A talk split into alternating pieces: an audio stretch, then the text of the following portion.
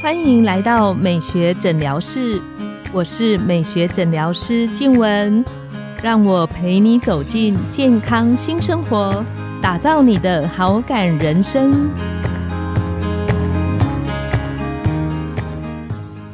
Hello，大家好，我是你的主持人静文，欢迎来到美学诊疗室。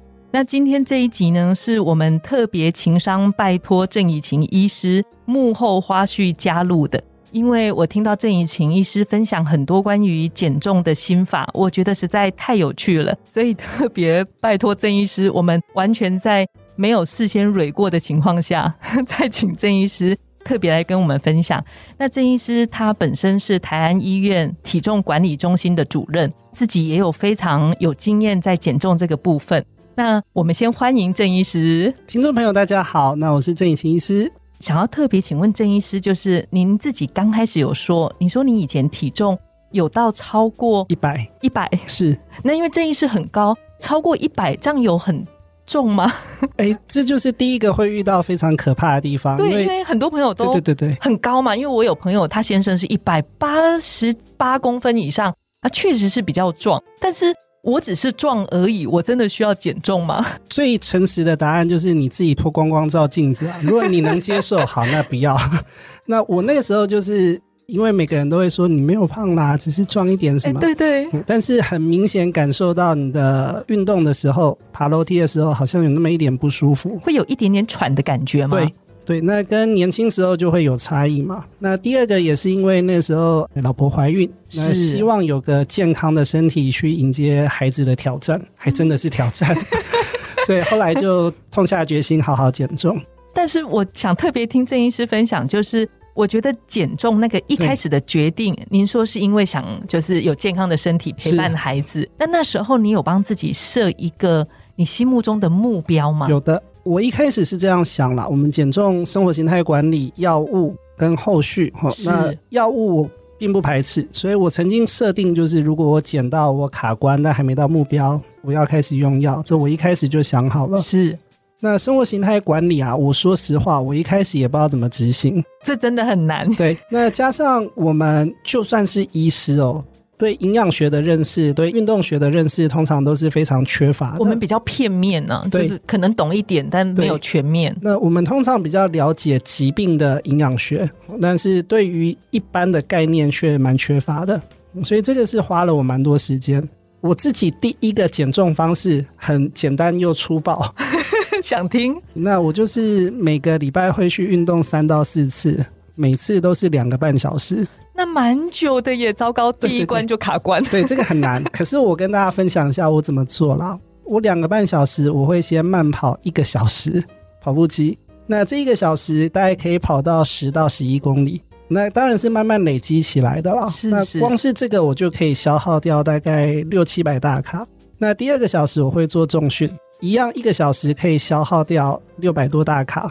最后的半小时是收操，那主要是维持你的关节柔软度，避免受伤，就是做一些拉伸的动作。对，那我必须很坦白讲，就是如果知道运动科学的朋友会知道，这样做法其实重训这一部分的效果很差，因为你先跑去 跑步了好。但我那时候想的就是消耗热量嘛，所以光是这两个半小时，我就可以消耗掉可能快两千大卡的热量。那如果我一周可以做个三到四次，我就已经可以减一公斤了。那可以问关于减重这个东西比较困难的是持续的问题，对，就是刚刚郑医师讲的，就是前期这个比较粗暴的方式，你持续了多久？对，大概三四个月。那也说实话啦，就是三四个月，我大概就减掉十多公斤了，效果是很好的。但我很坦白的说，因为之后你没办法那么长运动，你就复胖了。对，那那时候复胖大概复胖回来多少？是我最多的时候减到是二十公斤左右，蛮多的。对，但是很快就胖了十来公斤回来，糟糕，去掉一半。这个阶段我开始去看一些营养学的东西，是那大家都说减重都是七分靠吃，三分靠运动，这也是真的。所以我之后的减重很长不运动，就光靠吃就可以下来了。这样好像 也是一个不错的方法。对对。那关于就是饮食，您刚刚讲到的营养学，可以跟我们多聊一下，到底我怎么吃可以吃得饱，对，然后又能够维持减重的效果。因为我觉得减重，我看身边的朋友，我觉得他最困难一点是，如果我持续是饥饿的，对对对，其实我维持不久，或是我觉得我已经都少吃了，怎么体重都没有下来，我就会觉得我干脆放弃好了，反正躺平就算了。是是。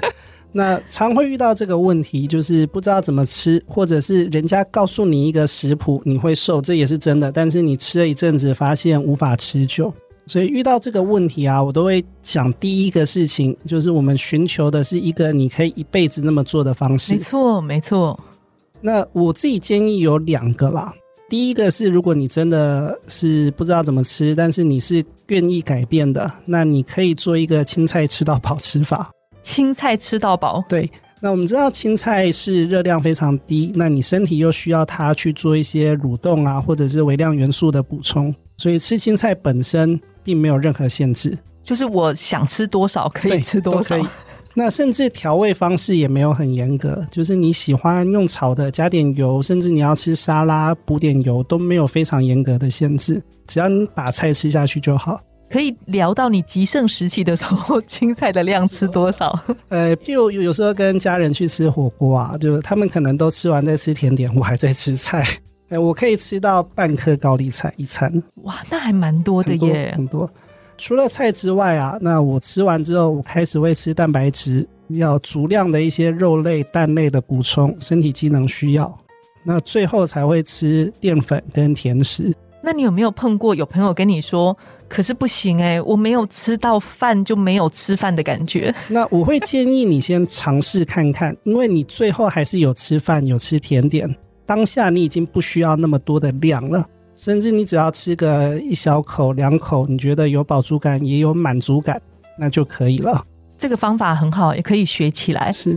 那万一就是有一些朋友，特别像我们女生，我们好喜欢吃甜点。或是喝饮料的这个部分，可以有 有没有什么改善的方式？有，我有另外一个小诀窍啊，叫做八折饮食。就是如果你目前的饮食状态虽然你有点胖胖的，但是你已经维持蛮久，没有再变胖，那至少表示你现在吃的东西不会再增加你的体重。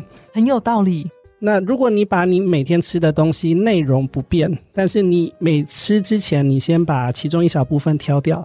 可以喂男朋友、喂小孩，或者是喂垃圾桶都好。那你只要打八折，你摄取的热量就是八折。这个其实方法很好诶，因为我自己在门诊也有跟朋友讲，我说如果你真的想喝饮料，你不要都不喝，因为有时候会 rebound 会回弹，你就点了喝一半，把另外一半想都不要想，赶快把它扔掉。对，哎，或者喂男朋友，一种妈妈坐月子，然后爸爸变胖的概念是是。那刚刚有提到，就是你说后来你在饮食的这个部分做比较多的调整，那会有像有些人他会很认真去算，比方说我要吃几份蛋白质吗？是有的，这个部分执行上就会一点点困难了，因为我们平常买的东西通常是混在一起的，那你真的要独立出来去计算并不容易。加上烹调方法也会对热量有一些改变，所以我会建议，如果你曾经咨询过营养师的话，那你照他的做法做当然是很好。是，那如果没有的话，你可以去开始关心你的食物的营养标示，里面通常会写。那你可以去设定几个你很常吃的东西，去了解它的营养参数，就多吃这些东西，因为你了解它。除了刚刚郑医师教我们的，我觉得这个方法非常好，就是八折饮食。另外就是现在很多朋友啊，我们都是外食族。那外食族好像我要买到比较多的蛋白质，因为可能我就直接叫便当。那这个部分可以怎么做？是，那我必须很坦白说，这个很难，超级难，几乎是很难做好的地方。那只有几个小建议啦，就是有时候我们要做的是取代，譬如说你今天想吃个外食的。中秋节快到了，你想吃月饼；那端午节到了，你要吃粽子。那这些东西没有完全不行，只是你不能把它当做额外的食物来源，把它当成我主餐的一部分。对你吃了这个东西，其他东西你就要想办法减少。或者是你今天真的很想很想喝一杯真奶，那你知道它可能六七百大卡，那你喝了它，其他东西就不要吃。这个方法很好，或是晚餐回去就全部吃青菜汤。是对。那第二个部分是想要特别请问郑医师，就是关于运动。我知道我们诊所有很多伙伴，就是雅风励志诊所会请问您，就是我在运动上，你知道我们很多女生想瘦。可是我好像增加不上去运动的量，那这个部分有没有不同的建议的方式？如果你真的体重非常非常的重啊，我会建议你先不要用运动当减重的主要方式，你的身体容易负担不了，关节容易受伤。是，那你可以增加几个事情，第一个是增加你的运动时间，譬如说你目前不知道要做什么运动，那你就把你的走路或者是上班需要活动的时间增加。上班就提早两站下车，那走到你的公司，那这样子可以增加至少是活动量。当你把这些时间空闲出来之后啊，那你慢慢再去了解运动的强度应该怎么慢慢提升。先求有，再求好的概念，没错。那最后想要请问郑医师，就是可不可以跟我们分享你自己，或是你帮助朋友在体重减到比较心目中喜欢健康的体重的时候？身体你觉得最有感的两个好处，第一个就是你的身心状况会变好。那以我自己来说，最明显的状态就是我早上起来没有那么累，终于睡得饱。会跟早上起来比较没有累有关系？有。那因为我的体重减少了，像是有些朋友可能会有睡眠呼吸中止症，那或者是你的身体状态一直处于疲倦，内分泌是不足的。那运动有助于你调整这些内分泌的功能。所以精神状态确实会变好。那第二个当然是你会舍不得变胖。当这个概念很好，舍不得变胖。对，当你是付出了那么多东西才达到你的目标的时候，你就会舍不得把它消耗掉。这真的是非常重要的分享。那我们今天非常谢谢郑医师。我其实还蛮真心期待身边的朋友，就是我们可以不是说我们为了追求漂亮而变瘦。而是站在健康的角度里面，可以保护我们的心血管。最后有一个我个人想要特别请问郑医师的，就是像我虽然体重 OK，但我都常常开玩笑跟朋友讲，我是典型的胖瘦子，就是我的体脂肪很高，然后我的胆固醇的量也很高，标准是两百，是我的是三百六，是。那像我们这种就是不健康的胖瘦子，也不是啊，就是可以想要追求更健康的状态之下，有什么建议可以做？好，那第一个是我比较不同意，就减肥只是为了健康，其实它也是为了美观。那实际上统计呀，还是医学研究都有这一项，就是减重之后，你的自信跟你自己的表现出来的状态会不会变好？那实际上是会的，你会更在意自己美观。那这个是 OK 的，我非常同意这件事情。那第二个啊，根据肥胖的定义，WHO 的定义其实指的是脂肪或者是油脂对你身体的潜在威胁。是，所以并不是只有看起来胖才是胖。如果你的脂肪肝、你的血脂肪、皮下脂肪对你有威胁的话，这些广义上都定义成是肥胖的，所以你还是要想办法做转变。那只是有些人他是体重看起来正常，但是脂肪过高，那这种我们都叫做泡芙人，就是外面好像还好，里面馅很多。那这个时候要想的是转化。就是要怎么把这些脂肪转化成你的实体的水啊、蛋白质、肌肉量这些。那可能比较强调的就是饮食的内容跟运动的部分。好，我回去认真这一部分，在私底下请教郑医师。